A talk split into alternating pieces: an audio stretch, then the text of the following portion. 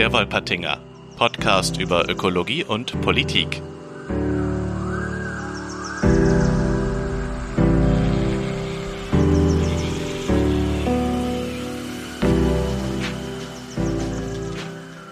Einen wunderschönen guten Abend, lieber Jan. Einen wunderschönen guten Abend, lieber Felix. Wie geht es dir? Ganz gut. Mir ist gerade aufgefallen, ist es Quatsch, von einem guten Abend zu reden, weil ich weiß nicht, ob unsere Hörerinnen und Hörer das auch am Abend hören, also direkt am Montag, oder ob ihr Leute seid, die das vielleicht eher auf dem Weg zur Arbeit, am nächsten Morgen und so weiter hören wollt. Schreibt uns doch mal, wie ihr am liebsten äh, angesprochen werden möchtet von uns. Wo, wo können uns die Leute denn schreiben, Felix? Idealerweise auf Twitter und auf Instagram bei wolpertingerpod oder auf unserer wundervollen Homepage, die ich nochmal kurz googeln muss, wolpertinger.podigy.io. Das sind die Möglichkeiten, uns zu kriegen. Sonst natürlich bei Spotify und iTunes. Und auch da nochmal gesagt, wenn ihr jetzt äh, anfangt uns zu folgen, seid ihr mit die Early Adopter, wie es der Jan immer so schön formuliert. Wir haben Genau. gerade bei, was war jetzt, wie viele Follower haben wir aktuell? Äh, Follower weiß ich gar nicht, aber wir haben 23 Abonnenten auf diesem Podcast. Also, Das- wie könnte jetzt der 24. werden oder die 24. Ja, oder sogar 25. Je nachdem, wenn jemand anderes schneller war. Aber was steht denn heute an? Was sollen denn, warum sollen die Leute bei uns uns abonnieren? Ja, genau. Heute, heute ist äh, quasi die, die große Meta-Folge. Denn äh, heute geht es im Grunde über das, um das, was wir hier so machen, nämlich reden über Natur und wie über Natur geredet wird. Und dafür haben wir einen super spannenden Gast bekommen können. Das war ein Riesenglück, eine, die ich ganz auf meiner Wunschliste ganz weit oben hatte, und zwar die Literaturwissenschaftlerin Dr. Solveig Nitzke. Und die ist Spezialistin für Nature Writing und jede Art von Literatur, die sich mit Naturbeschreibungen so auseinandersetzt. Und das finde ich nicht nur spannend, weil ich Literaturwissenschaftler bin, äh, sondern auch, weil ähm, es im Grunde um die Grundlage geht. Wie reden wir über Natur? Welche Bilder von Natur bewegen wir uns und so? Und da haben wir ein ganz tolles Gespräch für euch aufgenommen. Das geht gleich los, aber vorher machen wir noch unsere berüchtigten, schnellen Fragen. Felix, leg los. Erste Frage, was war dein erstes Konzert, was du je besucht hast? Mein erstes Konzert, das ich je besucht habe, war Scapula, eine Schüler-Metal-Band bei uns aus dem Kreis. Fand ich damals mega cool. Keine Skavin? Nee, nee, keine Namen? Ska. Nee, nee, nee, die haben sich nach diesem Körperteil benannt. Äh, das war so Ah. Thrash-Metal quasi. Cool. Okay, dann äh, meine erste Frage an dich. Äh, aus der großen, tollen Welt der Fruchtsäfte. Was ist dein Lieblingsfruchtsaft? Ah, Ich glaube tatsächlich ein richtig schöner, sämiger Pfirsichsaft. Weißt du? Pfirsich oder Birne? Das Wahl, ist jetzt schwer. Wahl. Bin ich bei dir. Bin ich schwer. Gut. Zweite Frage, machen wir es fix. Was ist dein liebster Simpsons-Charakter aus der zweiten Reihe? Oh, äh, ähm, ähm, äh, Millhouse. Sehr gute Wahl. Okay, ähm, dann äh, zweite Frage. Du, du, du bist ja auch Schlagzeuger, wie, wie unsere Hörerinnen und Hörer sicher alle wissen. Äh, was ist der romantischste Drumbeat? Ich nehme mal der ganz normale Dum tsch, tsch, Dum tsch, tsch, Walzer, mit dem man Ah, dann ja. schön ein, zwei Tipp tanzen könnte, würde ich jetzt mal behaupten. Ich komme direkt zu meiner letzten Frage. Was ist dein Lieblingskuchen? Oh. Ah, äh, äh, ich, ich, ich habe so ein Zucchini-Kuchen-Rezept von meiner Oma. Das ist extrem gut. Das ist ein Schokokuchen mit, mit Haselnuss und, und Zucchini drin. Und der schmeckt überhaupt nicht nach Zucchini, sondern Zucchini ist so für die Feuchtigkeit und Konsistenz. Das ist ein geiles Zeug. Schreibt Ed Wolpertingerpott, wenn ihr das Rezept haben wollt. Ganz genau, dann werden wir das einfach auf jeden Fall mal veröffentlichen. Das gehört in die Welt, weil das möchte ich jetzt auch mal probieren. Zwei dumme, ein Gedanke. Ähm, dann meine letzte Frage. Felix, was ist dein Lieblingsautor oder deine Lieblingsautorin? Oh, das ist ganz schwer zu sagen. Das kann ich, also ich kann, ich mag, ich kann das nicht auf so ein Lieblings setzen. Ich gucke mich gerade auch wild um, ob mir sofort jemand ins Auge schießt, aber ich kann das nicht auf eine Person festsetzen. Ich kann einfach nur vielleicht eine Person, die ich gerade sehr gerne lese. Und das ist jetzt ein bisschen strange, aber es ist tatsächlich Robert McFarlane, von dem ihr gleich wahrscheinlich noch was hören werdet, weil ich habe mir direkt, nachdem ihr dieses Interview aufgenommen habt, ein Buch von ihm geholt und ich finde es fantastisch und habe mir sofort mehrere Bücher von ihm auch noch bestellen lassen in der Buchhandlung. Alles klar. Dann äh, erfahrt ihr jetzt nach dem Jingle, worum es geht. Ab geht die Folge.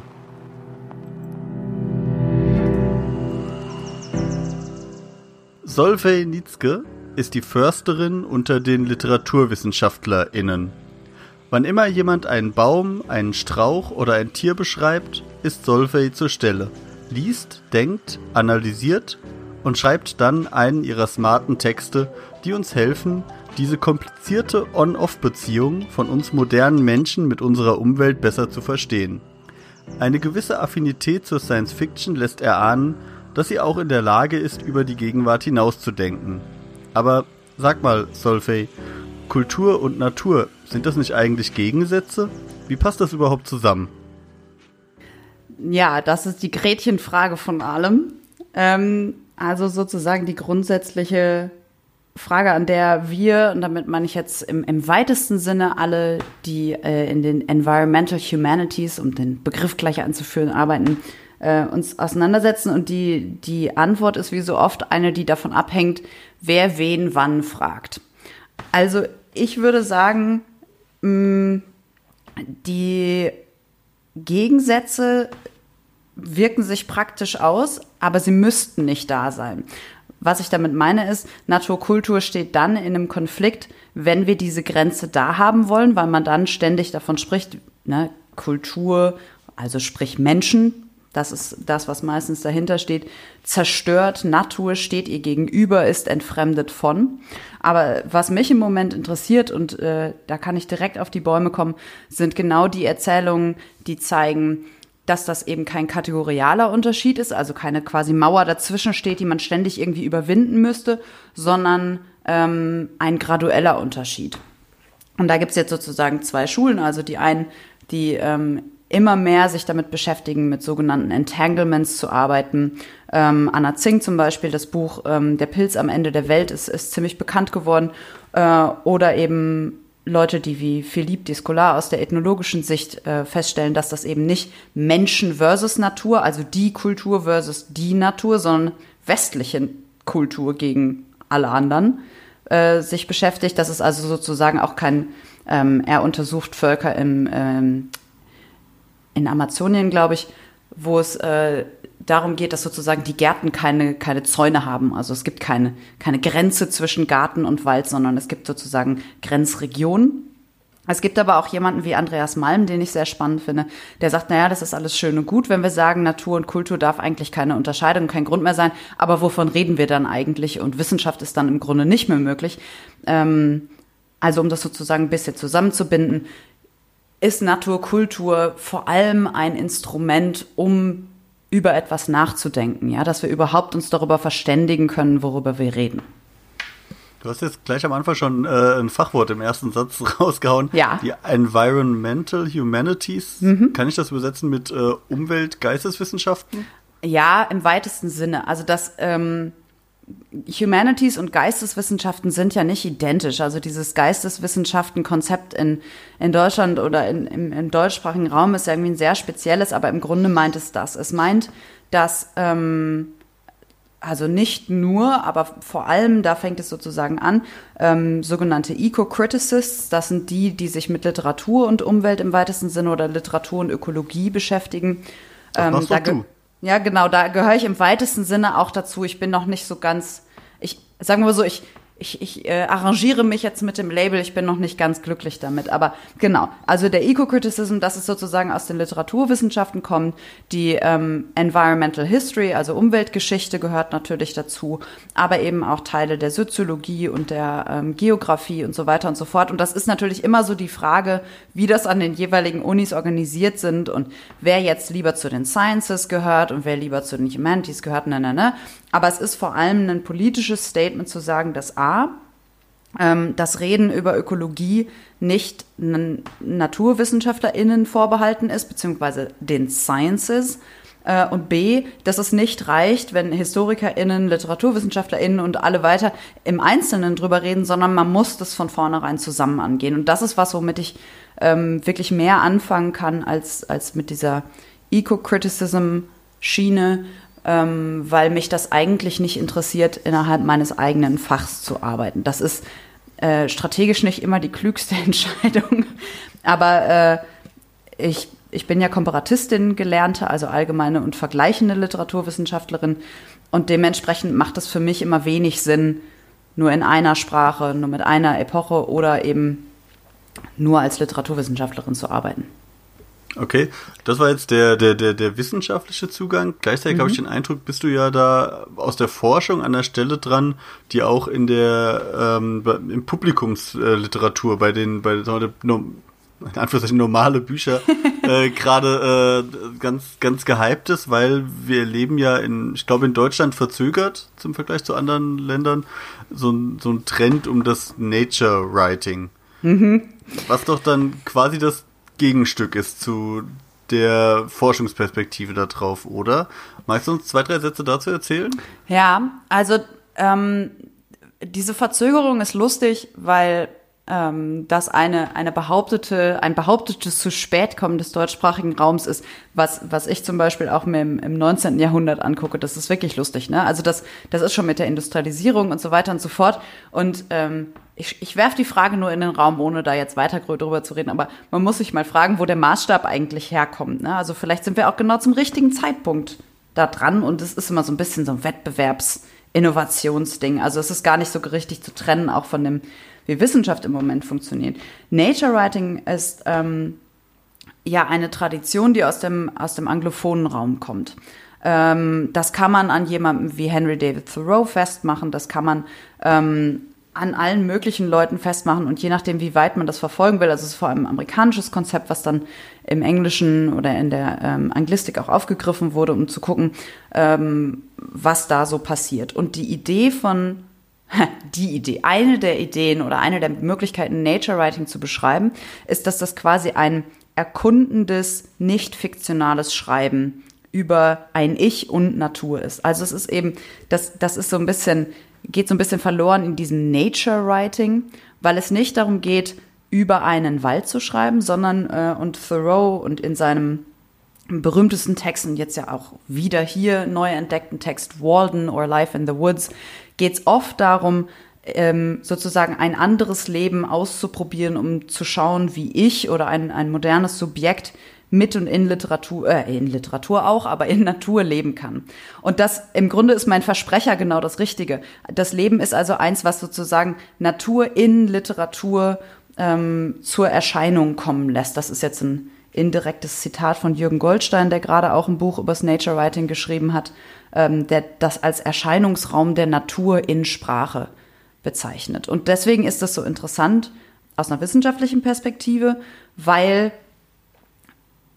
man da nochmal nachvollziehen kann, dass wir ja Natur nie richtig echt begegnen. Ja, beziehungsweise, dass ab dem Moment, dass Annie Dillard so großartig äh, hier der, der Pilger am Tinker Creek ich, ich fülle jetzt einfach allerlei äh, Leselisten für alle Leute, die sich das anhören. ähm, die halt sagt, das Problem ist ja, man, man kann vielleicht in dem Moment etwas beobachten, aber sobald man aufschreibt, schiebt sich ja sozusagen ein ähm, verarbeitendes Ich dazwischen, ein gestaltendes und eins, das eben Sprache auch formt. Und Nature Writing ist etwas, was das Ganze dann emphatisch sieht, aber eben nicht als, als fiktionale Literatur. In Deutschland Was heißt ist das emphatisch in diesem Kontext? Emphatisch heißt gut findet. Also nicht sagt, ah. dass es ein Nachteil ist, also nicht ähm, es gibt im, im Anfang des 20. Jahrhunderts von Hugo von Hoffmannsthal, da müssen alle Literaturwissenschaftsstudierenden durch diesen Chandes-Brief ähm, wo er sagt, dass man eigentlich nichts mit Sprache sagen, also ist jetzt sehr zusammengefasst, aber nichts mit Sprache sagen kann, weil sobald man etwas in Sprache fasst, man über das echte Ding eigentlich nicht mehr redet.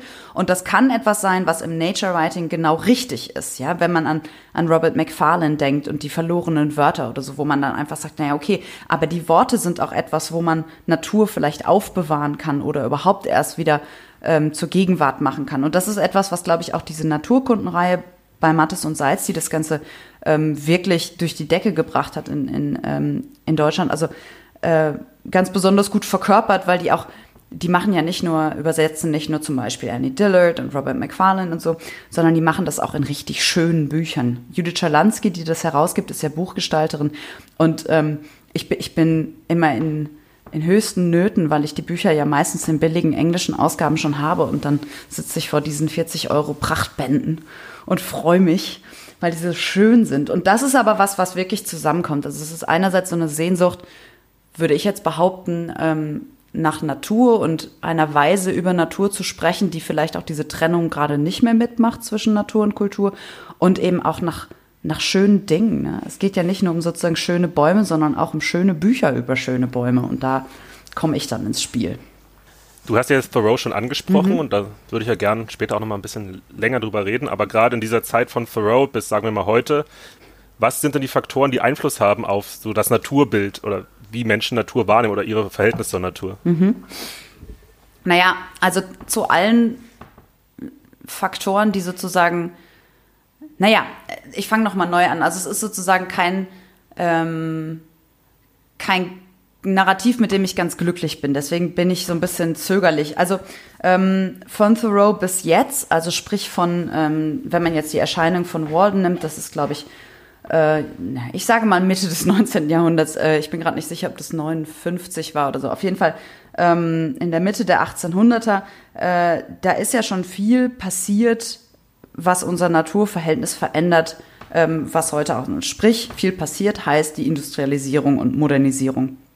Und ähm, das lässt sich eben relativ einfach erzählen. Man könnte jetzt sagen, Ende des 18. Jahrhunderts in England die Maschinen eingeführt, Erfindung der Dampfmaschine von James Watt, beginnt das Anthropozän, das ist meine Lieblings, mein Belieblingsbeginn, also die Ära, in der Menschen zu einer geologischen Kraft werden, die Erde verändern. Ähm, und das ist etwas, was äh, eine, eine der Thesen ist, mit der ich auch arbeite, ähm, was in, in Literatur und gerade in diesen Zwischenformen von fiktionalem und faktualem Schreiben, also zwischen populärer Wissenschaft und populärer Literatur sich entwickelt und aber auch schon von Anfang an beobachtet wird. Das ist also nichts. Es gibt ja diese Erzählung, dass Mitte des 20. Jahrhunderts plötzlich allen aufgefallen ist, was wir, die Menschheit, mit der Natur tun. Und oh, das ist ja schrecklich. Und dann hat sich die Ökologiebewegung gebildet und seitdem ist ja alles gut geworden. Wir wissen es ja. Ne? Es werden keine Wälder mehr unnötig abgeholzt. Es wird nicht mehr ständig irgendwas in die Luft gepustet, was kein Mensch braucht. Die Meere sind sauber. Es hat ja wunderbar funktioniert. Und ähm, ich glaube, eines der, einer der Gründe, warum das so wunderbar nicht funktioniert hat, ist, dass man, ähm, und das glaube nicht nur ich allein, aber dass man ähm, überschätzt hat, welche Einsicht man im 20. Jahrhundert neu gewonnen hat und was diese Einsicht auslösen kann. So, und das hat mit Thoreau insofern zu tun, als der ein, ein Leben sozusagen zwischen Natur und Kultur zu dem Zeitpunkt schon untersucht. Willst du ganz kurz zwei, drei Sätze, weil wir haben es mehrmals schon Thoreau und Walden ja. erwähnt. Ich weiß nicht, ob alle Hörerinnen und Hörer das Buch parat genau. haben. Ich weiß, dass Felix es gelesen hat. Ich habe es in Vorbereitung auf dieses Gespräch angefangen zu lesen, aber ja. meine Herren, oh, speziell. Da bist, du am, am schlimmsten Teil. Also, ähm, das, das hätte ich jetzt sozusagen sowieso gemacht, weil Walden cool. or Life in the Woods oder eben Walden oder das Leben in den Wäldern ähm, in, ist eines der meist zitierten und wenigst gelesenen Bücher im, äh, in Amerika. Ja, also jeder zitiert es, niemand liest es. Das ist eins, eines dieser Bücher. Und das Zitat, was es eigentlich immer gibt, ähm, ist I went to the woods to live deliberately. Ja, and not find that I had not lived oder sonst irgendwas when I died. Also das heißt, das ist ein Experiment ähm, und Henry David Thoreau hat tatsächlich äh, auf dem Grundstück von Waldo Emerson, das ist dann der, der große Transzendentalist, ähm, im Wald gelebt und zwar für zwei Jahre, zwei Monate und zwei Tage. Und er hat da eben ähm, eigenständig und auf sich selbst gestellt gelebt. Er hat eine Hütte gebaut, er hat Bohnen angepflanzt, er hat ähm, sich umgeschaut, äh, mit den Tieren und den Pflanzen um sich herum gelebt und das alles aufgeschrieben in einem Bericht, der viele Jahre später erst erschienen ist, damit äh, in, in so einer Art, also man könnte sagen, sehr modern mit vielen Vorträgen sozusagen getourt, hat das Material ausprobiert und als es dann irgendwie stimmte, hat er das kondensiert auf einen Bericht, der quasi ein Jahr lang ist. Ja, also der ist aufgeteilt in die Jahreszeiten. Ähm, äh, Frühling, Sommer, Herbst und Winter. Ich überlege gerade, genau, Spring ist, glaube ich, der letzte Teil. Ähm, und beobachtet dann sozusagen die verschiedenen Berührungspunkte, die er als alleine im Wald lebender Mann mit seinen Umwelten hat oder welche Umwelten dann noch eine Rolle spielen. Ähm, das Buch ist gleichzeitig großartig und schrecklich und das ist jetzt mein persönliches Urteil. Ähm, denn wenn, wenn du das vorher gesagt hättest, dass du es in Vorbereitung dafür liest, hätte ich dir gesagt, alles klar, cool, fang beim zweiten Kapitel an. Weil das erste. Da bin ich ähm, schon. genau. Das erste Kapitel ist quasi das, ähm, was es echt schwierig macht. Also für mich. Ich bin jedes Mal beiße ich mich da durch, weil Thoreau aus dieser aus diesem ähm, bewussten Leben. Und ich zitiere das immer auf Englisch, weil deliberate ist nochmal was anderes als bewusst. Das ist sozusagen mit, mit vollem Will, Willen und im Vollbesitz der geistigen Kräfte, also als Entscheidung, ja, zu leben. Das ist etwas, was, was gern zitiert wird und was man heute ja auch viel irgendwie so, das ist ja so ein Postkartenzitat, ne? Endlich, endlich so bewusst leben und wirklich, ähm, er spricht davon, äh, I want to suck the marrow out of life, also das Mark aus dem Leben saugen und wirklich so richtig, genau. Also es ist auch so, so ein bisschen, also es ist einerseits finde ich es total invasiv, ne? Also er geht da irgendwie rein und baut sein Haus und dann will er alles aus der Natur haben für sich. Das ist nicht für die Natur, wie das oft so romantisiert wird. Und es ist vor allem etwas, was ähm, extrem privilegiert funktioniert. Also einerseits, äh, es gibt so, einen, so einen tollen Essay äh, im, im New Yorker von Catherine Schulz, heißt die, glaube ich, äh, der, und das wird immer gerne erzählt, der dann nachverfolgt, wer Thoreau die Brötchen gebracht hat und wer ihm dann doch die Wäsche gewaschen hat und wo der dann sonntags zum Kaffee trinken saß. Und dann gibt es viele Leute, immer wenn ich das auf Konferenzen erwähne, gibt es jemanden, der sagt, ja, aber der Thoreau hat auch nie wirklich behauptet, in der richtigen Wildnis zu sein. Ja, deswegen ist das was ganz anderes. Aber worum es halt geht in dem Buch, ist sozusagen auszuprobieren, ob es ein, ein radikal selbstbestimmtes Leben gibt. Und da ist es dann auch, wo es richtig toll wird. Weil was Thoreau eben beobachtet, ist nicht nur zu sagen, die böse Industrialisierung, sondern er geht im Grunde drei Schritte zurück. Er sagt, das Problem, was wir haben, und das wirft er dann seinen Nachbarn in, wie ich finde, problematischerweise zu, vor, ist, dass ähm, wir zu viel Besitz haben und wir alle von unserem Besitz bestimmt werden. Und er sagt eben, dass die, die Bauern in seiner Nachbarschaft die Sklaven ihres eigenen Bodens sind. Also nicht sie besitzen das Land, das Land besitzt sie. Äh, ja, da habe ich, als, da hab ich auch völlig gestockt an der Stelle, ja. wo, wo er die, die, die Armen, die bemitleidet, die reichen Farmersöhne. Da habe ich als was? guter Materialist gedacht, was, was ist denn hier los? Das ist ja, ja. völliger Aber Ausstieg aus der Gesellschaft irgendwie. Genau, und das, was daran, was daran so interessant ist, er, be, er bemitleidet, bemitleidet ja nicht nur die reichen Farmersöhne, sondern alle. Ne? Also die Reichen haben ja immer den Vorteil, dass sie andere für sich arbeiten lassen können, aber die, die selber da arbeiten müssen, und das, das macht das Buch gleichzeitig irgendwie schwierig, aber auch interessant, weil er den seit der Antike geltenden Topos von der Verbundenheit des Bauern zu seinem, Landes, äh, zu seinem Land im Grunde stört. Und ähm, das, was er da macht, und deswegen ist das als Nature Writing so interessant, ist fast so sehr Kunstprojekt wie, wie ökonomisches Projekt. Eben zu sagen, was passiert mit einem wirklich autonomen Leben, wenn man eben nicht sozusagen für jemanden sorgen muss, außer sich selbst. Ja, er, er geht ja dann auch auf alle Leute, die reisen, die sich aus ihrem eigenen Klima wegentfernen und er schimpft auf die New England Ladies, die dann in ihren ähm, Wohnzimmern sitzen und äh, die Zeit töten. Also to kill time ist ja einfach sich die Zeit vertreiben, aber er meint tatsächlich to kill time mit so überflüssigen Dingen wie Sachen hübsch besticken und sowas. Und das, da ist eine, eine, eine Herablassung drin, die ich einfach schwer erträglich finde. Aber dann wird's schön, wenn er dann an den Eisenbahnschienen entlang zu seinem Waldgrundstück geht da wird's richtig toll. Also wenn es dann wirklich um die Beobachtungen geht, was, wie die Bäume sich über seinem Haus bewegen. Es gibt ein ganz tolles Stück, wo er mit seinem Boot ähm, auf dem Walden Pond, das ist ja ein Teich, also das ist kein Teich, es ist ein Pond, wir würden das ein See nennen. Das ist schon relativ großflächig, aber ähm, in Nordamerika gibt es ja genügend Seen, die wir als Meer bezeichnen würden. Also insofern sind da die. Ja, das ist aber tatsächlich schon spannend. Ne? Also wenn man da sozusagen guckt, was ist hier ein See, was ist da ein, ein Teich oder ein Pond, ähm, dann kommt man schon diesen, diesen Naturverhältnissen eher auf die Spur. Aber da gibt es dann was, wo einem, ähm, einem Tölpel folgt und wirklich mit den Tieren in Kontakt tritt, ohne dass er irgendwie mit ihnen redet, Ameisenkämpfe beobachtet äh, und so weiter und so fort. Also das, ist, das sind schon ganz tolle Sachen mit drin und die, die Eisenbahnschienen erwähne ich deswegen, weil ich ähm, ja, das, das wisst ihr ja, über dieses Walden Magazine geschrieben habe, das es in Deutschland gibt von Geo, äh, wo, wo der Thoreau so ganz neu entdeckt wurde. Das gibt seit, ich glaube, äh, 2015 oder so.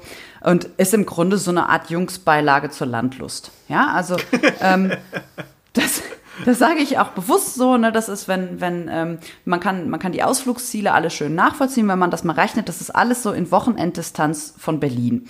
Ja, also gerade so lange, dass man rechtzeitig noch da ist, um, um die Kinder am, am Montag wieder in die Kita zu bringen und alles gut. Aber das hat schon so diesen, das hat schon so diesen Wildnis-Pathos, ja. Also Thoreau wird nachverfolgt als jemand, der so richtig in der Wildnis gelebt hat. Chris McCandles wird nachverfolgt, den kennt ihr aus Into the Wild, aus diesem Sean Penn-Film. Ja, der versucht hat, das Ganze in Alaska nachzuleben. Und alle Leute, die versuchen so die Wildnis vor der Haustür, das ist der, der Slogan oder das erste Heft hieß sogar, die Natur will dich zurück. Ja, die versuchen so ein bisschen aus ihrem, aus ihrem Leben auszubrechen, um tatsächlich diese Deliberateness zu machen. Und in diesem Heft gibt es immer so ein, so ein Extra, ja, wie im Übsheft. Und das Extra ist immer so ein kleines Booklet. Und in der ersten Ausgabe war unter anderem ein Kapitel aus Thoreau's Walden drin. Aber schön so, dass kein einziges Mal Eisenbahnschienen erwähnt werden. Ja, es ging um den Frühling und wie die Natur wieder erwacht. Und ich habe ausnahmsweise mal richtig ordentlich philologisch gearbeitet und nachvollzogen, welche Ausgabe das war und welche Übersetzung und was rausgestrichen wurde und was nicht. Und was sie gestrichen haben, ist mein Lieblingsteil aus dem ganzen Walden. Es gibt nämlich ein Phänomen, dass wenn auf sandigem Boden äh, Schnee liegt, ziemlich viel Schnee und es relativ schnell warm wird, dann ähm, schmilzt der oder dann wird der Boden äh, der sandige Boden so schnell, schneller warm, als das Eis über ihm drüber oder Schnee über ihm drüber schmelzen kann. Und dann brechen so Fontänen aus Sand durch den Schnee. Und das beschreibt Thoreau auf eine Weise, das ist so wunderschön. Also da, da werde ich wirklich emphatisch und wirklich begeistert, was, was dann eben auch diese Texte können. Ja? Also man spricht dann von poetischer Qualität, bla bla bla. Aber er vergleicht es sozusagen, er, er entwickelt aus diesen Formen, die sich dann entwickeln, so eine Art universelles Formbewusstsein. Also die, die bewegen sich dann wie Pflanzen und wie Blätter und ähm, er geht dann von da wirklich auf das Universum und die, das ist ganz, ganz toll. Ne? Und das lassen die raus. Einerseits, weil das ist natürlich irgendwie so poetisches Blabla und gar nicht so konkret mit der Wildnis, aber es passt natürlich auch nicht, weil die Leute Thoreau weiter weg haben wollen. Ja, der ist zu nah an Concord, an dem Dorf oder an der, an der kleinen Stadt in der er eigentlich lebt. Der kann da hinlaufen, das sind irgendwie vier, fünf Kilometer oder so, und der läuft die an Eisenbahnschienen lang. Und das ist sozusagen jetzt mein, mein langer Weg zu Felix deiner Frage eben, was, was so die Dinge sind, die das auslösen. Ähm, es gibt ein tolles Buch aus den frühen 1960er Jahren von, von Leo Marx. Das heißt uh, The Machine in the Garden. Und da geht es darum, dass im Grunde die amerikanische Literatur zu einem ganz großen Teil von einem Störungsmoment lebt. Und dieser Störungsmoment ist das Pfeifen der Eisenbahn oder das Tuten des Dampfschiffes in der idyllischen Situation. Das heißt, es gibt ein Subjekt, das erlebt diese Einheit mit der Natur und dann wird es gebrochen dadurch, dass die Moderne sich ähm, akustisch bemerkbar macht. Und das ist bei, bei Thoreau eben auch. Nur dass bei Thoreau interessanterweise dieser Bruch nicht dazu führt, dass man nicht in Wildheit, also Wildness, nicht in Wilderness, also dieser räumlichen Wildnis, sondern in der inneren Wildheit leben kann. Und ich glaube, das ist das, was, was das wieder ganz interessant macht, weil Thoreau eigentlich nie ein Zurück zur Natur fordert im Sinne von alle müssen wieder im Wald leben. Das will der gar nicht. Der ist ja nicht blöd. Der kann sich ausrechnen, selbst die paar hundert Leute, die da in seiner engeren Nachbarschaft leben, wenn die alle so leben wollen wie er, ist der Wald bald voll. Also das ist ja wirklich ein Rechen, ja, aber das ist ein einfaches Rechenspiel. Wenn man immer, wenn man liest, alle müssen mehr in den Wald gehen, muss man sich mal vorstellen, wie das dann da sonntags nachmittags aussieht. Ja, und das ist selbst in den USA mit diesen riesigen, für uns, für unsere Verhältnisse immer noch riesigen Wäldern, war das selbst 1859 schon nicht mehr denkbar. Und das, das heißt, wenn ich kurz einwerfen darf, da sind ja. wir tatsächlich auch schon direkt in der Gegenwart. Ja. Der Deutsche Alpenverein hat nämlich vor wenigen Wochen gewarnt, dass wegen Corona alle jetzt in den Alpen Urlaub machen ja. und die, die, die, die Wanderwege und Wälder da äh, so beansprucht werden, dass das der, der Alpenverein, der eigentlich für Urlaub in den Alpen ist, sagt, hm, Leute, hm, bisschen vorsichtig. Aber Entschuldigung, ich wollte nicht. Nee, nee, aber das ist, aber das ist genau das, was, was eigentlich immer passiert. Das ist ja auch das Problem, was die Nationalparks in den USA haben. Die haben die mit großem Aufwand, sprich indem sie äh, indigene Völker, die da seit Jahrhunderten und Jahrtausenden gelebt haben, einfach irgendwo anders hin verfrachtet haben, menschenleer gehalten, nur um jetzt Horden von Touristen drin zu haben. Ja, in der Wildnis, in der Menschenleeren. Und das ist, das ist sozusagen äh, das, was ich viel interessanter finde, jenseits von ähm, Verkehrsmitteln und Maschinen und äh, Reise Möglichkeiten die Leute haben und natürlich auch all den ähm, Dipesh Chakrabarti, der Historiker, Klimahistoriker oder nicht Klimahistoriker, aber Historiker des Klimas sozusagen, nennt es die Carbon Intensive Freedoms, also die äh, CO2-intensiven Freiheiten, die wir haben. All das ist natürlich das, was man nennen könnte als Faktoren, die dieses Erzählen bestimmen. Ne? Also wir haben alles voller Maschinen, wir haben alles voller asphaltierter Straßen und so weiter und so fort. Und wenn man Thoreau liest, das ist wie bei vielen, die man dann aus der Zeit liest, die schon beklagen, auch ich habe mich ja mit diesen österreichischen Dorfgeschichten beschäftigt und wenn man da liest, worüber die sich schon beklagen, dass die ganze Welt nicht mehr so aussieht, wie sie aussehen soll, weil alles voller Straßen und Fabriken ist, da lacht man sich heute kaputt. Also das ist wirklich, das ist ja kein Vergleich, ne? Das wäre für uns die absolute Wildnis. Ähm, und genau daran, wie relativ das ist und dass jemand wie Thoreau, aber eben auch nicht nur Thoreau, sondern auch Annie Dillard, die eben viel mit ihm verglichen wurde, ähm, sehr zu Thoreaus Gunsten, finde ich, äh, versuchen zu sagen, okay, wenn wir jetzt wirklich sagen, man kann das richtige Leben nur leben, wenn man eine, eine Wildnis sich vorstellt, die es ja so auch nie gegeben hat. Also diese menschenleere Wildnis ist ja eine Erfindung, also vielleicht in der Antarktis irgendwo, aber sonst kriegt man die nicht. Wenn man das als Voraussetzung nimmt dafür, dass ähm, ein nicht entfremdetes Leben zur Natur möglich ist, dann können wir es gleich lassen. Und da eben sozusagen den Schritt weiter zu gehen, der, ähm, wenn man das sozusagen als, als äh, Voraussetzung nimmt, kann man es gleich lassen. Ähm, man kann aber eben auch versuchen, innerhalb dessen, was möglich ist, äh, Natur erleben zu denken. Ich komme ja aus der Umweltbildung mhm. und mache gerade viel Umweltbildung im letzten, im letzten Jahr. Und da ist es oft ein Problem oder eine Frage, wie man gerade jungen Menschen die Umwelt vermittelt oder was ist Umwelt, was ist Natur, warum sollten wir die schützen, warum, was ist Wildheit, um dieses nochmal aufzugreifen. Mhm. Da würde mich deine Einschätzung dazu interessieren, weil da gibt es halt immer dieses Problem zwischen Natur als äh, externes Ding, das wir schützen müssen mhm. und dem wir jetzt ein Verhältnis brauchen, oder der Mensch als Teil der Natur. Mhm. Darf ich mal rückfragen, weil das würde mich jetzt, würde mich jetzt umgekehrt interessieren. Was ähm, machst du das sozusagen an, ähm, oder wenn es dann um Umweltbildung geht, macht man das an und in konkreten, ähm, ich sag mal, Naturraum? Also geht man mit den Kindern in den Wald oder geht man in die Schule und spricht über den Wald, wenn man so will? Das ist beides möglich. Mhm. Es kommt jeder darauf an, was halt die genau. Lehrerin oder der Lehrer möchte oder sowas. Also meistens in der Schule, wenn es nur zwei Stunden sind, wenn wir mehr Zeit haben den ganzen Tag, versuchen wir das logischerweise auch draußen zu ja. machen. Also erstens möchte ich hiermit anmelden, dass ich darüber mehr wissen möchte, weil ich sowas auch gerne mehr machen möchte. Ähm, und ich fange mal, ich fange mal so rum an, dass ich letztes Jahr das erste Mal was gemacht habe, was so in die Richtung geht. Ich wurde nämlich hier eingeladen und ich war so aufgeregt, das war so toll, ähm, an der Kinderuni in Dresden teilzunehmen.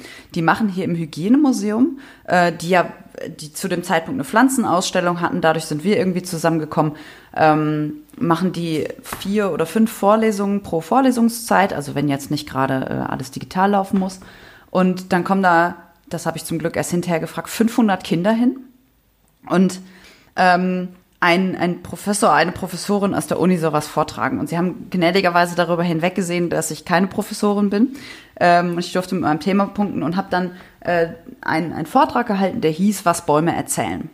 Und das wäre sozusagen auch meine Antwort.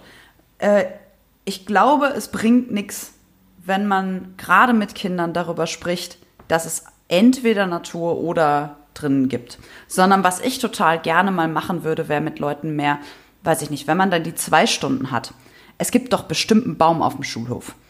Ja, sowas zum Beispiel zu machen und sagen, guck mal hier, da ist sie doch, diese Natur. Ne? Oder atme mal tief ein. Sowas, also gut, das ist jetzt auch dieses Jahr vielleicht nicht so eine gute Idee, aber grundsätzlich, atme mal tief ein. Woher kommt denn die Luft, die man atmet? naja, die ist ja irgendwo gemacht und die ist das Abfallprodukt von Photosynthese, was ihr hier auch lernt irgendwann, weiß ich nicht, wann man das in der Schule macht oder so. Ähm, was ich sagen will ist, und deswegen war das mit dem Erzählen und den Bäumen für mich so wichtig, ist, dass man, glaube ich, sinnvoller vorankommt, nicht nur bei Kindern, sondern auch bei Erwachsenen, wenn man Verbindungen aufzeigt. Das, was ich am Anfang sagte mit diesen Entanglements. Entanglements sind ja äh, anders als Netze und Netzwerke, die man sich noch äh, ordentlich vorstellen kann, ne? wie irgendwie so ein Fischernetz oder äh, selbst irgendwie das Internet, was ja ziemlich wahrscheinlich ziemliches Entanglement eigentlich ist, aber was ja irgendwie noch man sich als, als Reihe von Knotenpunkten vorstellen kann, sind Entanglements ja diese Wurzelnetze, ja, und das sind, oder könnte man sich so vorstellen, das ist eine Metapher, die, die näher an Wurzeln dran ist. Und Wurzeln sind ja nie nur entweder Pflanze also es sind ja nie nur Pflanze, sondern sind dann Pflanze und Pilz. Ja, also das, was Peter Wohleben im Moment so begeistert äh, als Wood Wide Web mit äh, weitererzählt. Aber das, das, was dahinter steht, ist total spannend, dass sich also zwei verschiedenartige Wesen auf eine Weise verbinden, die beiden überhaupt erst ermöglicht, zusammenzuleben. Und das finden wir überall. Wenn man also sozusagen in den Verwicklungen und Verknotungen erzählt, in denen sich ökologische Beziehungen wirklich abspielen, und zwar ja auch für uns. Keiner von uns ist jemals in der Lage dazu, einen tiefen Zug Sauerstoff zu nehmen, wenn nicht irgendwo irgendein Baum oder eine Wiese oder ein Busch damit beschäftigt war, vorher diesen Sauerstoff in die Luft zu bringen. Das ist so banal, wie es weitreichend ist. Und das ist was, was ich gerne ähm, mehr sehen würde, dass eben und auch mehr sehe, dass eben sozusagen in Zusammenhängen erzählt wird. Ich sage gleich dazu, was das Problem ist. Es ist natürlich viel komplizierter. Das, was, was ich am Anfang sagte, was Andreas Malm auch sagt, ähm, der kommt mit komplizierten Zusammenhängen klar. Das ist nicht sein Problem. Der ist Historiker, der hat ein Buch geschrieben, das heißt Fossil Capital. Das ist super. Das ist so ein 800 Seiten Schinken, der irgendwie die ganze Moderne neu erzählt als äh, fossilen Kapitalismus. Ähm, der sagt aber, naja, analytische Genauigkeit ist nicht möglich, wenn wir nicht Natur und Kultur trennen. Und ich würde aber sagen, naja, gut, das ist alles schön und gut, aber who cares? Was wir brauchen, sind Leute, die genau das tun, nämlich sich sorgen, also care. Ähm, und die dann Zusammenhänge erkennen. Ja, also das, das, was ja auch viel passiert, wenn man dann mit, mit Kindern gerade, ähm, ich habe mit meiner Tochter zum Beispiel darüber gesprochen, warum ich diese Quetschis nicht kaufe. Kennt ihr Quetschis? Das sind diese, das ist sowas, wir haben ja früher mal alle so Trinkpäckchen gehabt, jetzt kriegt man diese Quetschis, weil das ganz gesund ist. Das ist im Grunde zwei Löffel Apfelmus in einer Plastikverpackung mit einem Plastikdeckel, die man da so rauszuzeln kann. Also nicht nur, dass ich den Anblick so mittelgut finde, das ist also wirklich irgendwie, also ich finde es absurd. Und jetzt überfordere ich meine Tochter gerne mal, die ist vier, und habe dann halt gesagt, naja, was meinst du denn, wo das hingeht? Und dann haben wir uns das angeguckt, ne? was passiert, wenn das alle ist. Und dann geht man tatsächlich, und das macht man ja in der Schule mittlerweile auch viel. Dann wir, okay, ich schmeiß das in den Mülleimer, ich bringe das unten im, im Hof in die Tonne. Die wird abgeholt von den Stadtwerken, das kommt auf einen großen Haufen. Bla bla bla bla bla. Am Ende landet das im Meer und in einem Delfinmagen. Das kann man natürlich auch, ich finde, es spricht überhaupt nichts dagegen, das relativ plakativ zu machen, aber diese Zusammenhänge sozusagen nicht nur im Negativen zu erzählen, also wir machen den Delfin kaputt, sondern auch umgekehrt zu sagen, na ja, aber wenn jetzt zum Beispiel in einem Korallenriff in Australien diese und jene Dinge passieren, die setzen sich so und so und so und so fort, ja, oder an einem, an einem näherliegenden Beispiel mein Zusammenleben mit dem Baum, der eben vor meinem Fenster ist. Ja, was tut der Baum, was tue ich, wie kommt es zusammen, wie kommen, kommen verschiedene Dinge zusammen. Und das funktioniert eben über Geschichten, über im, im ganz Alltagssinne verstandene Erzählungen, am allerbesten. Also ich kann eine Erzählung erzählen, in der ich vorkomme, in der ich was erlebt habe. Und das war bei mir bei der Kinderuni ähm, zum Beispiel die Geschichte von der Splittereiche hier im, im großen Garten in Dresden. Und an diese Begegnung kann ich ganz viele Dinge anlagern. Das war nämlich sozusagen der erste, das erste lebende Wesen in Dresden, was ich schon kannte.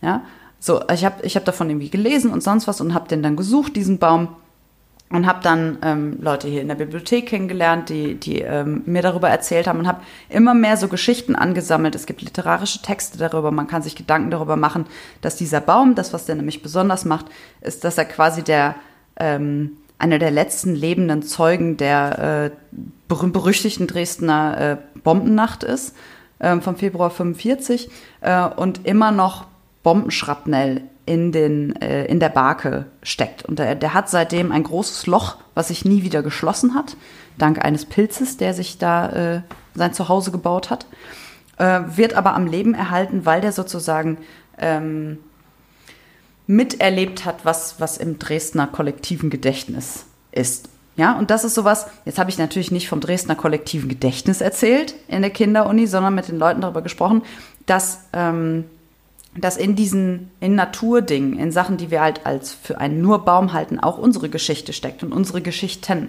Und dass man da tatsächlich ähm, an vielen Punkten, ich hoffe, das hat jetzt, äh, mein, mein Ton ist nicht bei euch angekommen, irgendeine äh, Warnnachricht kam, egal.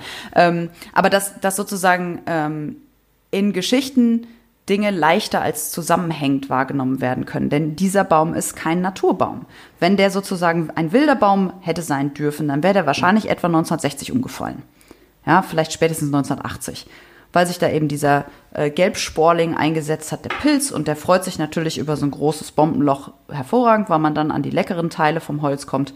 Ähm, der Baum wäre umgefallen, er wäre jetzt wahrscheinlich schon zur Hälfte zerrottet, äh, verrottet, vielleicht wäre irgendwie ein ähm, neuer Ast rausgekommen oder sowas, aber er würde da nicht so stehen. So, und interessant ist sozusagen die Gründe, warum der noch steht. Und das ist, weil er, weil er Menschen etwas bedeutet, ganz persönlich. Ja, weil die Stadt irgendwie ein Interesse daran hat, weil der eben so vielen Leuten was bedeutet und so weiter und so fort. Das kann man nicht mit jedem Baum auf der Welt machen, ist klar. Aber man kann sozusagen feststellen, dass diese, diese Geschichten Beziehungen zeigen und Beziehungen herstellen. Und da fände ich das super interessant, wenn man da Umweltbildung eben sozusagen nicht nur als, als eine Faktenbildung begreift, sondern wirklich als eine, eine emotionale Bildung, als eine, die eben zeigt, wer mit wem eigentlich zusammenhängt und wer auf wen angewiesen ist wenn Natur im idealsten in der Beziehung zwischen Mensch und Natur geschildert wird, das heißt auch dann, wenn der Felix keinen Baum auf dem Schulhof findet, kann er eigentlich auch mit einem Holzmöbelstück anfangen und sagen, ja. hier Natur, da ist sie. Und von da aus kann man ja auch eine ganze, ganze, ganze Erdgeschichte entwickeln. Exakt, das ist der Punkt. Also es gibt, es gibt auf jeden Fall immer was, ähm, was man finden kann. Deswegen meinte ich auch die Luft im, im Klassenzimmer. Das ist ja kein, kein Quatsch von mir. Die Luft im Klassenzimmer, dass man da atmen kann, ja, liegt A an der unglaublichen Fähigkeit von äh, Luftpartikeln durch zugeschweißte Fenster zu kommen. Ja, und äh, B daran, dass diese Luft irgendwo herkommt. Ja, also das ähm, ich muss da, ich, ich zögere, weil ich immer so ein bisschen im Moment in, in Begeisterung in so Pflanzenphilosophie gehe und Emanuele Koccia hat, ich habe das jetzt gesehen, das ist jetzt auch als Taschenbuch erschienen, ähm, auf Deutsch heißt das Die Wurzeln der Welt natürlich. Ähm, Im Französischen heißt das einfach das Leben der Pflanzen. Ähm, und da geht es auch um ein, ja, das, da, darüber irgendwann, äh, ich mache demnächst mal einen Thread über diese Übersetzung ins Deutsche. In Deutschen muss immer alles, damit es wichtig ist, der Welt heißen. Ja, also das geheime Leben der oder der Welt oder des Lebens. Ähm, und diese, diese Philosophie der Pflanzen, so heißt es dann auf Deutsch im Untertitel, oder beziehungsweise eine, ähm, ach, im, im, Französischen ist es irgendwie einfach nur eine, eine äh, ach, weiß ich gar nicht mehr. Ah, Metaphysik der, der Mischung.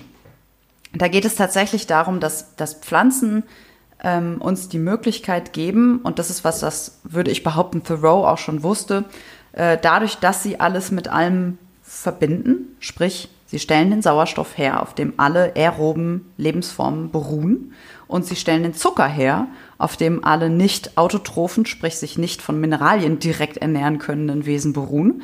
Ja, stellen sie im Grunde die ganze Welt her, in der wir leben, und Kotscher sagt, diese Welt ist die Atmosphäre.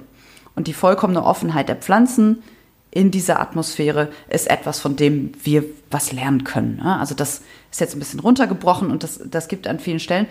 Und die, die Beobachtung, die ich gemacht habe bei den Bäumen noch mehr als, als beim, beim Nature Writing als Genre, wenn man da überhaupt drüber sprechen möchte, oder als, ich mag ja mal lieber den Modus, ähm, also die, die Art und Weise, dass es sozusagen nicht fix ist, wo man die Bücher drunter sortiert, sondern dass es eine bestimmte Art und Weise ist zu sprechen, die nicht an, an Literatur oder was anderes gebunden ist.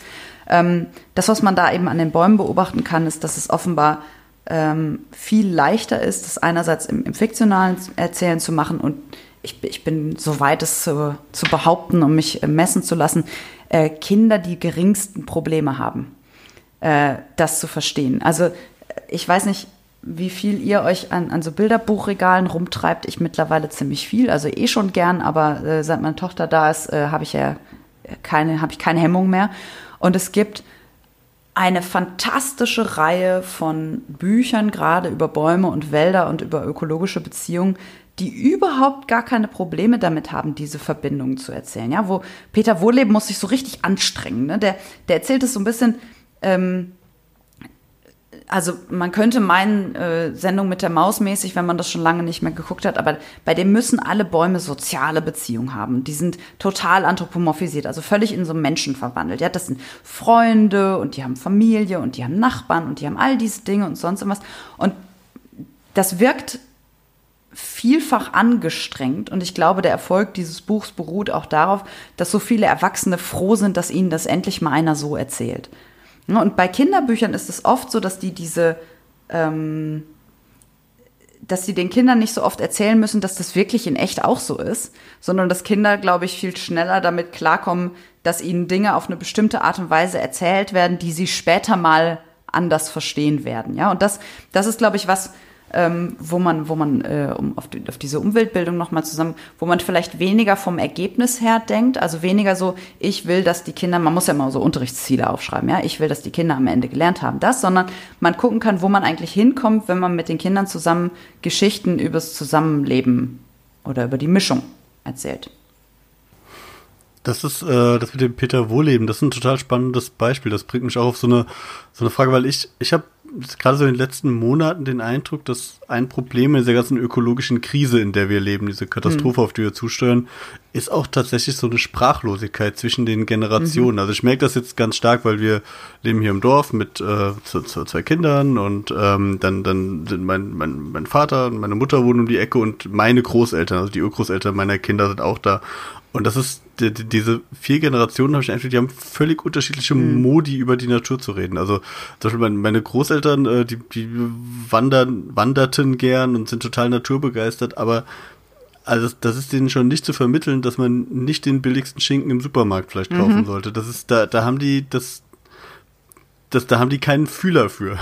Ja. Dann mein, mein, meine Eltern, die eigentlich eher so, so, so Ökomilieu, aber die kommen, wenn es auf solche Themen gibt, ganz schnell so, ja, ja, der Club of Rome damals, der hat ja auch gesagt, die Welt geht unter und was ist passiert und das Waldsterben ist sich eingetroffen. Also die haben quasi eine theoretische Sensibilität dafür, sind aber gleichzeitig irgendwie durch vergangene Diskurse da gehärtet, haben wir so, so einen rhetorischen Panzer, dass sie das gar nicht so an mich kommen lassen. Dann, dann bin ich da und ich, ich habe schon den Eindruck, also, also ich diese die Greta Thunberg-Zitat, äh, Act like your house is on fire.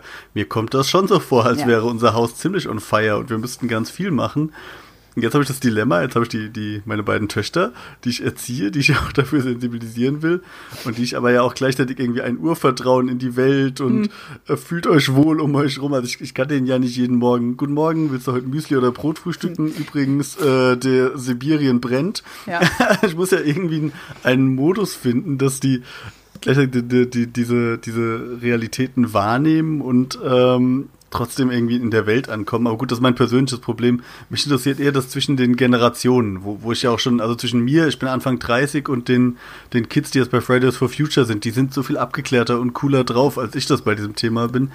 Und das ist ja auch eine Sprachlosigkeit in der ganzen Gesellschaft über dieses Thema zu verhandeln. Ja. Oder müssten wir nicht alle viel mehr nicht, ist Nature Writing ein Heilmittel? Müssten wir mehr Nein. so Kram lesen, damit wir eine Sprache finden, eine gemeinsame, dass wir überhaupt das verhandeln können? Also das sind ja, das sind ja wirklich viele Punkte und ähm, also bei dem müssen wir mehr Nature Writing lesen, würde ich sagen, nein. Sollten wir mehr Nature Writing lesen, würde ich sagen, ja. Ähm, wie bei allen, wie bei allen guten Büchern würde ich sagen, mehr davon lesen. Aber wenn man wirklich davon erwartet, dass man dadurch auf eine Weise sensibilisiert wird, die einen dazu bringt, es besser zu machen, dann kann man es lieber lassen und macht es einfach besser. Also so doof das klingt, aber das ist ähm, ah, super. Das erlaubt mir jetzt sozusagen die Schleife zum zum zum Anfang. Warum ich mich mit dem Label Eco-Criticism oder Eco-Criticist schwer tue, ist weil das ähm, ja eine Form der Literaturwissenschaft ist, die, das, der Begriff Criticism sagt es schon, deswegen kann man das auch nicht gut in Ökokritik, das passiert, aber äh, übersetzen, ist eine Form der Literaturwissenschaft, die nicht sich sozusagen wissenschaftlich in einem, in einem starken Sinne begreift als, als Analyse und Beschreibungstool, sondern die sich eben auch, das ist der Criticism-Teil, als ähm, aktivistischer Arm sozusagen bezeichnet, ja, also oder auch selbst versteht. Ähm, da bin ich mittlerweile glücklicher mit, weil ich äh, weniger Angst habe, auch normative Statements auszusprechen. Ähm, also zu sagen, naja gut, das und das ist eine gute Art und Weise, das zu erzählen, das und das ist nicht so eine gute Art und Weise zu erzählen, ähm, wenn man das und das sagen will. Da, da das, das schreibe ich mittlerweile in Aufsätze und verteidige das auch immer, wenn äh, das passiert mir in, in Deutschland öfter, dass dann ähm, so kommt, ja, das ist jetzt irgendwie ziemlich vermischt zwischen Kritik und Wissenschaft, wo ich denke, ja, super, wir sind auch äh, jenseits des Punktes, an dem man das noch trennen kann. Ne, soweit. Ähm, andersrum ist ja auch das, was ich gerade sagte, so ganz ehrlich, wenn es wirklich helfen würde, ein Bewusstsein zu haben, dann wäre es überhaupt nicht so weit gekommen. Und zwar Mitte des 19. Jahrhunderts nicht, Anfang des 20. Jahrhunderts nicht. Es hätte keinen der Weltkriege gegeben. Ja, diese Atombombe wäre auch nicht abgeworfen worden. Ja, und man hätte nicht einfach alle Ressourcen so weit verbraucht. Das, was aber immer gut funktioniert, ist genau das, was du von, von deinen Eltern berichtest. Und deswegen würde ich sagen, das ist überhaupt nicht nur dein, ähm, persönliches Problem. Wir sind im Grunde wieder in den 70ern, in den 1970ern. Ja, the personal is political. Es ist halt ähm, schon wichtig, wer die Spülmaschine ausräumt und wie man mit seinen Eltern über Umwelt redet. Das ist nicht, oder auch mit seinen Kindern, das ist kein, ja, überleg mal. Stell dir mal vor, eine deiner Töchter wird später Lehrerin. Ja, sie wird sich, egal wie viel sie studiert und egal wie intensiv sie ihre Pu Pubertät durchlebt, nicht vollständig von dem lösen können, was du ihr jetzt erzählst. Never. Sie wird wahrscheinlich die gleiche Erfahrung machen wie wir alle, dass man irgendwie in der Spirale doch bei seinen Eltern anlangt und vielleicht hat man sich so ein Stückchen weiter bewegt, wenn, wenn alles gut läuft. Ja, ähm, auch, auch wenn man tolle Eltern hat, ist das ja so. So, das heißt, das, was man jetzt baut, ne, und auch, und ich, ich weiß auch nicht so genau, wie das, wie das dann laufen soll, auch so eine gewisse, ähm, vielleicht auch so eine gewisse Grundunsicherheit. Ne? Ja, aber es ist halt einfach nicht mehr sicher, dass das alles so weitergeht. Ich weiß nicht, ob ich meiner Tochter irgendwas über, also meine Eltern haben mir jetzt auch nichts über Bausparverträge erzählt, aber über Bausparverträge erzählen will, wenn ich nicht weiß, ob, ähm, ne, keine Ahnung, ich würde jetzt niemandem mehr zu dem Hauskauf an der Küste raten oder so. Ja, und deswegen sind all die Dinge, mit denen man sozusagen Zukunft herstellt über seine Kinder, stehen in Frage. Und da kann man, glaube ich, auch besser ehrlich sein und, und seine eigene Unsicherheit zeigen. Und ich glaube, das ist das, was uns vielleicht doch von, von anderen Generationen unterscheidet und möglicherweise mit unserer, das ist ja gar keine andere Generation, ich bin ja auch, also jetzt fast Mitte 30, ähm, ich bin ja auch keine andere Generation als die Fridays for Future Kids. Mir kommen die auch immer so vor, aber ähm, dass man da irgendwie versucht weiterzureden. Und das mit der Sprachlosigkeit, was du sagtest, ähm, würde ich genau andersrum sehen. Ich bin, ich bin mittlerweile an dem Punkt, wo ich mich frage, so können wir auch mal was anderes machen als reden? So, ich finde das unglaublich wichtig. Ich möchte, ich werde natürlich, ich wäre die letzte Person, die das Reden einstellt, auf gar keinen Fall. Wird nicht passieren.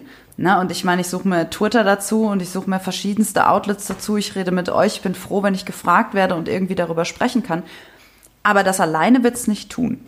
Ich glaube, und das ist ähm, auch mein, mein etwas konfrontativer äh, Standpunkt gegenüber dem Eco-Criticism, ich glaube nicht, dass es die richtige Sprache gibt ich glaube nicht, dass es die richtige Literaturform gibt. Da gibt es ganz interessante Diskussionen, dass man nur einfach, also dass man wirklich die richtige Textform, dass man das Epos wiederbeleben muss, sagt Amit, Amitav Ghosh zum Beispiel, um überhaupt diese Entanglements zu erzählen und die Brüche und so weiter. Das ist literaturwissenschaftlich total interessant und ich glaube, da ist auch viel dran. Aber politisch, jetzt wirklich aus einer ökologischen äh, Politik gesprochen, beziehungsweise politischen Ökologie gesprochen, haben wir das alles schon gesagt. Es ist alles da. Ja, und wir haben es nicht einmal gesagt, wir haben es fünfmal gesagt. Und ich finde, ähm, bei aller auch zum Teil berechtigten Kritik, die man ähm, weniger an Fridays for Future, den, den jungen Leuten sozusagen, aber an diesen Scientist-Sachen und sowas üben kann, ähm, bin ich davon wirklich begeistert. Und ich habe selten so beeindruckt irgendwo gesessen wie bei Greta Thunberg, die vor der UN steht und sagt, shame on you, weil sie hat absolut recht. Ja, sie hat absolut recht. Es ist, es ist immer alles kompliziert.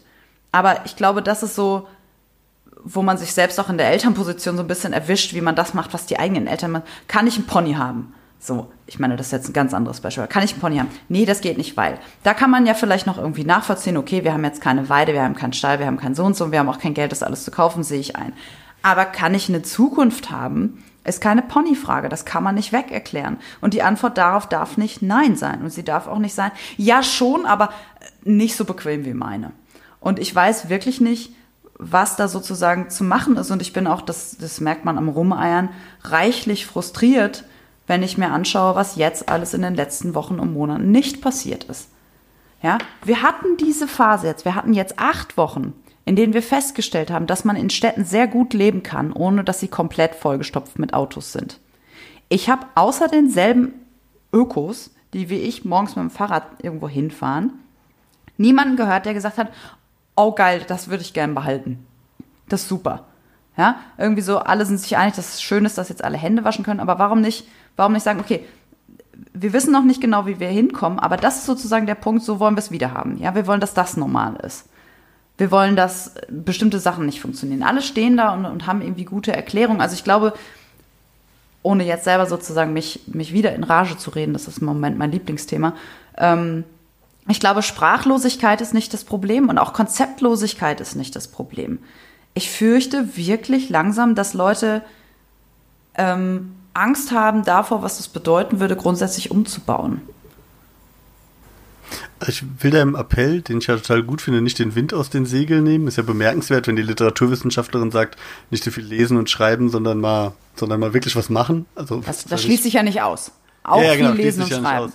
aber muss ja sagen, mein Eindruck ist, dass das vielleicht auch, äh, böses Wort, aber so ein bisschen so ein Filterblasenphänomen ist, weil ich habe, also zumindest seitdem wir Kinder haben, lernt man ja plötzlich ganz viele Menschen, die ganz anders sozialisiert mhm. worden sind. Vielleicht auch viel weniger Akademie, vielleicht auch kein Abitur und so weiter. Und ich habe schon den Eindruck, dass große Teile meiner Generation, gerade so, so auch andere Eltern und so, da nicht die, ich, ich weiß nicht, ich will nicht unterstellen, dass die es nicht mitkriegen, aber die, für die das im, im, im Bewusstsein nie durchkommt, dass irgendwie das, das, das für, dass das A, dass die ökologische Katastrophe da ist und dass B, dass die was mit ihrem Leben zu tun hat. Vielleicht ist das der Teil, der auch viel eher fehlt. Wahrscheinlich, wahrscheinlich nehmen die das auch schon wahr, Greta Thunberg und Klima und ist ja gut, dass die jungen Leute was machen, aber was hat äh, mein, mein Wurstkauf und mein, mein Hausbau damit zu tun? Das, wahrscheinlich ist das das Bindeglied. Aber ich, ich glaube, da, da ist, also da ist doch noch auch Arbeit an der Sprache und an dem irgendwie dem,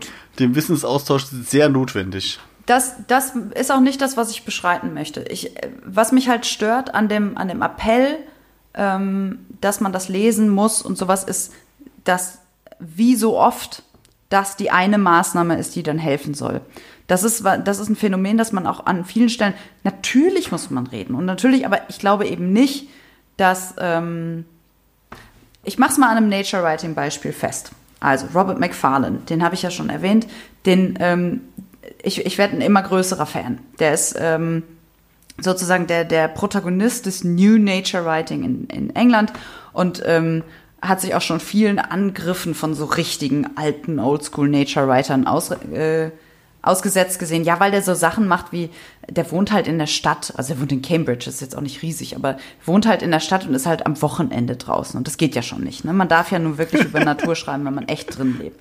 So, uh, das pfui. ist genau so. Uh, ähm, und dann schreibt er über Natur und manchmal spricht er dann auch über Literatur gleichzeitig. Und das geht natürlich auch nicht, weil das ja auch kein authentisches Erlebnis ist. So, da kann man ja jetzt auch gut sagen, ist ja alles deren Problem und man hat sich mittlerweile darauf geeinigt, da in, in England vielfach, dass Nature Writing eh so ein Label für, für Buchhändlerinnen ist und äh, die kriegen den Kram so gut los und was man da macht, ist egal.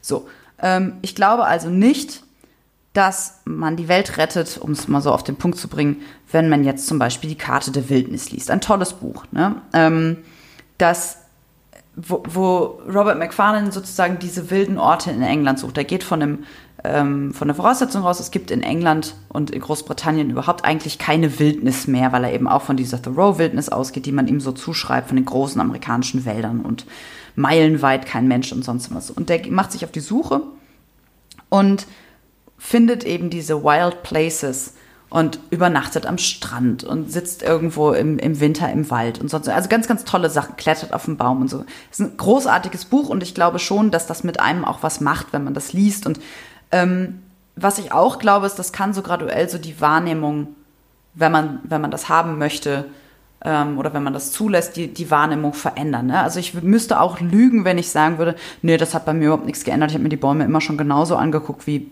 bevor ich die 40 Bücher dazu gelesen habe. Das ist natürlich, es, es war.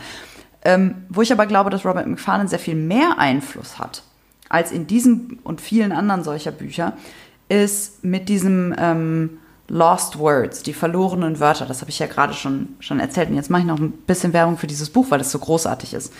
Ähm, das ist eine, eine Gedichtsammlung, äh, großformatig und unglaublich schön illustriert.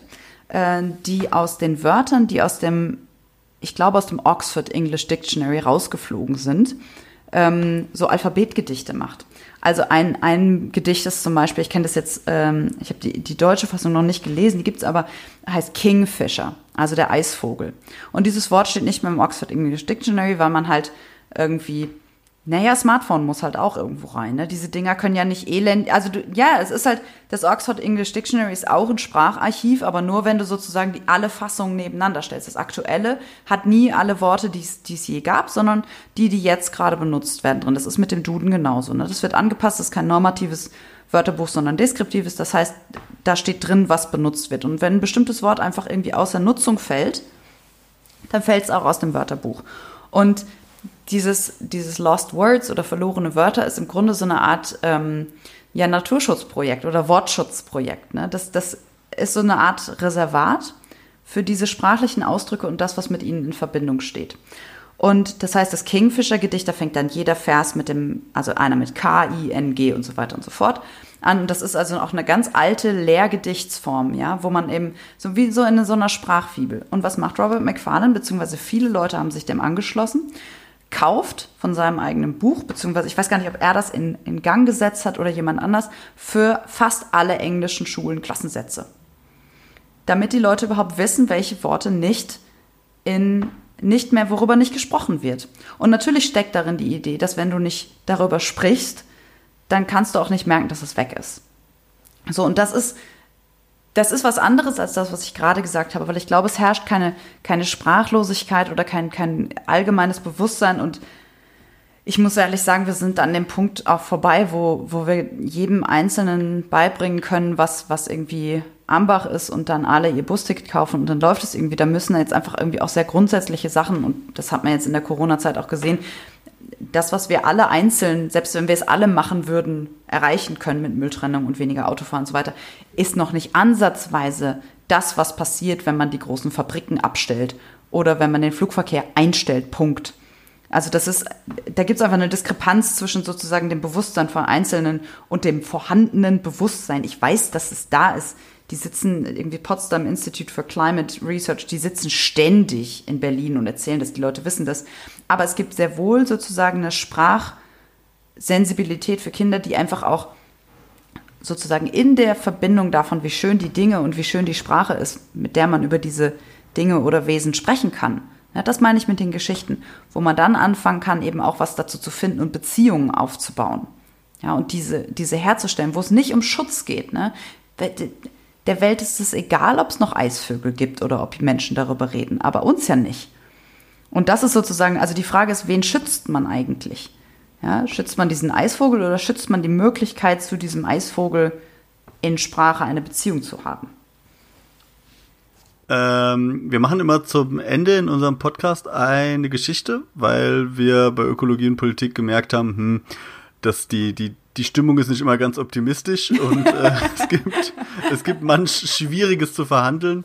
Äh, gleichzeitig ist ja aber auch das Leben auch trotzdem schön und es geht ja um irgendwie gute Dinge. Deswegen haben wir eine Schnellfragerunde, die wir mhm. immer gegen Ende machen, wo unsere Gäste in, in kurzer Abfolge über die schönen Dinge reden dürfen, ja. die es im Leben so gibt. Und ähm, deswegen würde ich äh, dich jetzt einladen. Dafür muss der, der Felix unsere gute Schnellfragerundenmusik vorbereiten. Ich sehe ihn schon nervös äh, irgendwie Sachen gucken.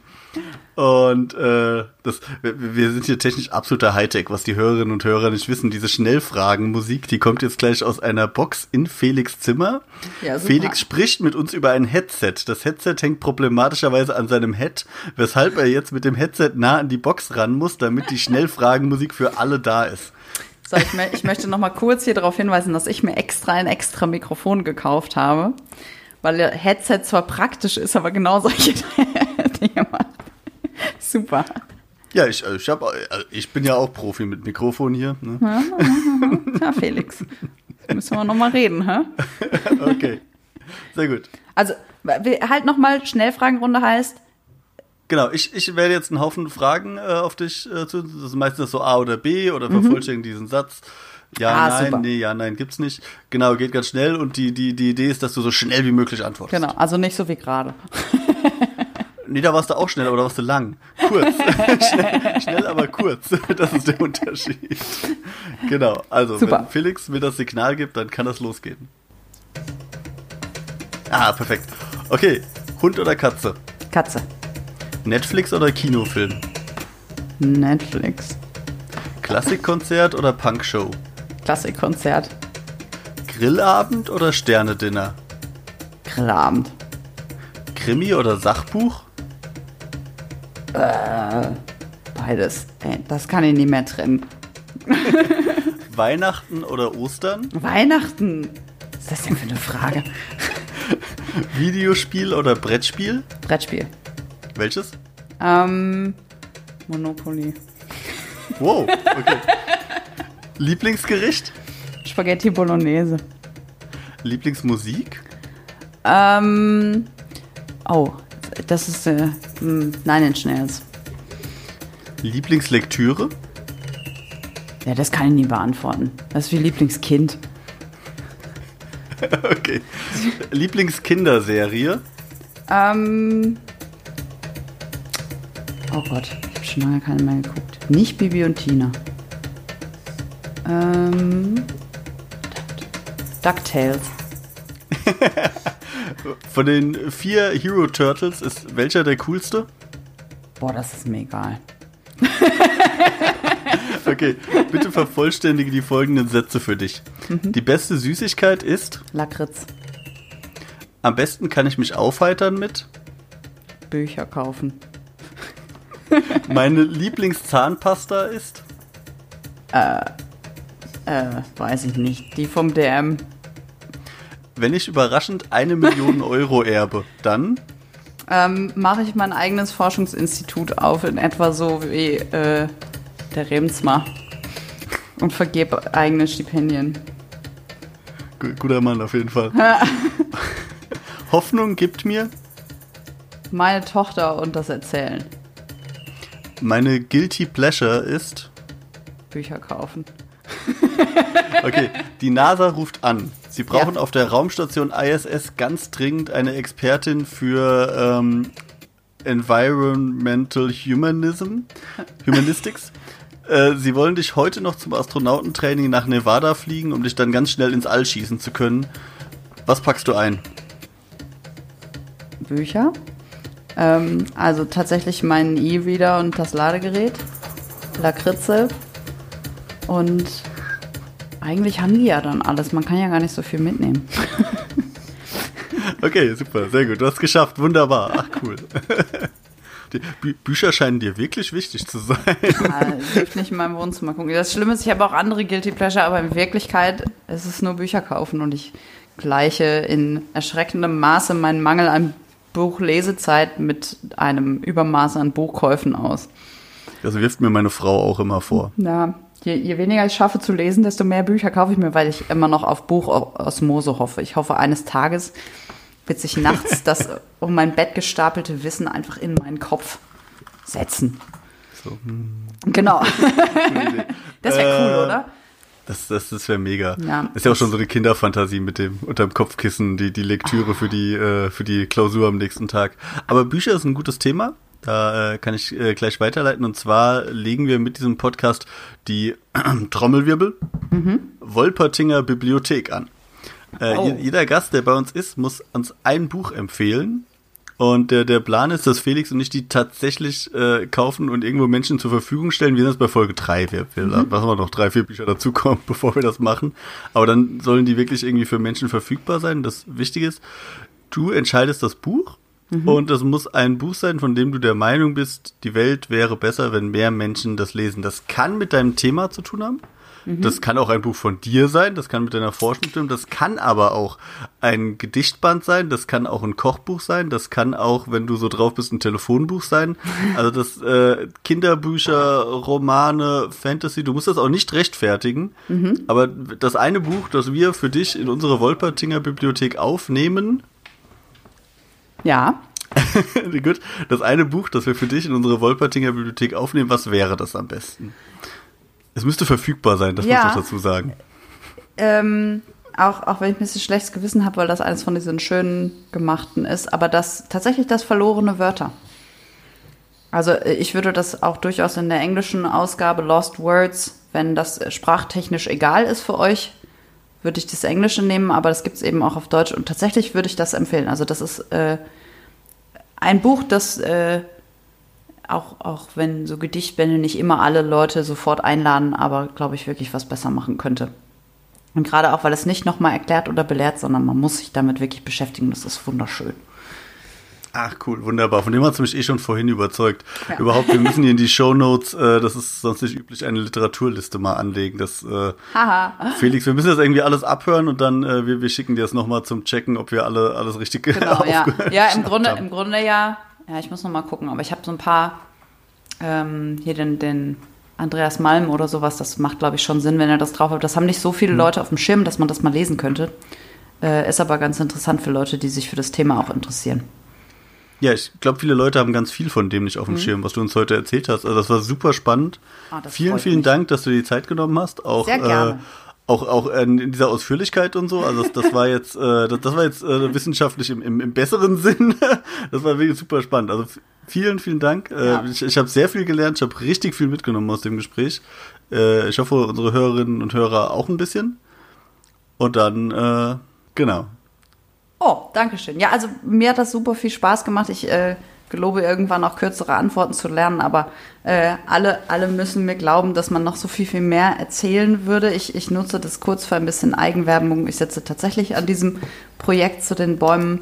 Also äh, vielleicht mag man mir bei Twitter folgen. Äh, man findet mich über meinen Namen. Der ist ja ganz gut googelbar. Danke, Mama. Und äh, ich danke euch für die Gelegenheit, darüber zu sprechen, weil mich das immer wieder freut, das auch so zu erzählen, dass es nicht in Vortragsform gegossen ist. Und äh, ja, rate zu Optimismus.